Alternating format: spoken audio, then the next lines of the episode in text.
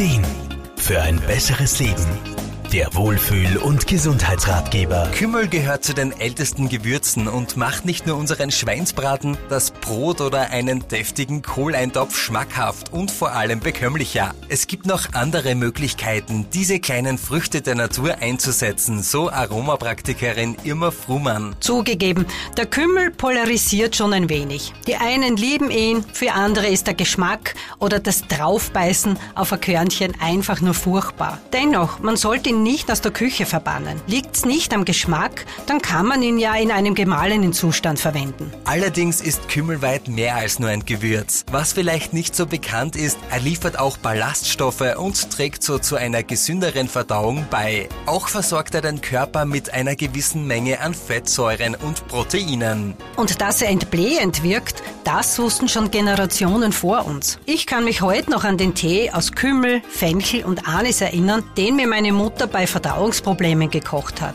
Ja, und natürlich habe ich dieses Hausmittel auch bei unseren Kindern mit Erfolg angewendet. Aber nicht nur als Tee findet er Anwendung. In der Aromatherapie hat das Kümmelöl, die Expertin Eliane Zimmermann nennt es in ihrem Buch auch das Spannung lass Nachöl, auch seinen festen Platz gefunden. Irma Frumann. Bei einem angespannten Bauch mischt man zwei bis drei Tropfen ätherisches Kümmelöl mit einem Esslöffel Fettenöl und massiert damit sanft den Bauch. Dann noch ein warmes Handtuch oder auch eine Wärmeflasche drauf. Das verstärkt diese entspannende Wirkung und tut einfach nur wohl. Verträgt oder mag man den Duft von Eukalyptus oder ähnlichen Düften nicht, kann man bei Verschleimung stattdessen auch Kümmelöl als Zusatz beim Inhalieren verwenden. Kümmelöl kann natürlich auch kurmäßig über einen bestimmten Zeitraum oral eingenommen werden. Damit man den doch sehr herben Geschmack etwas abmildert, macht es Sinn, das Öl mit etwas Honig zu vermischen oder auf ein Stückchen Würfelzucker zu träufeln. Da ätherische Öle bekanntlicherweise Wirkung haben, sollte man auch immer die Möglichkeit einer Nebenwirkung in Betracht ziehen. Um sicherzugehen, ist es ratsam, sich in Fachliteratur oder noch besser bei gut ausgebildeten Aromatherapeutinnen Rat zu holen. Armin Hammer, Serviceredaktion. Der Wohlfühl- und Gesundheitsratgeber.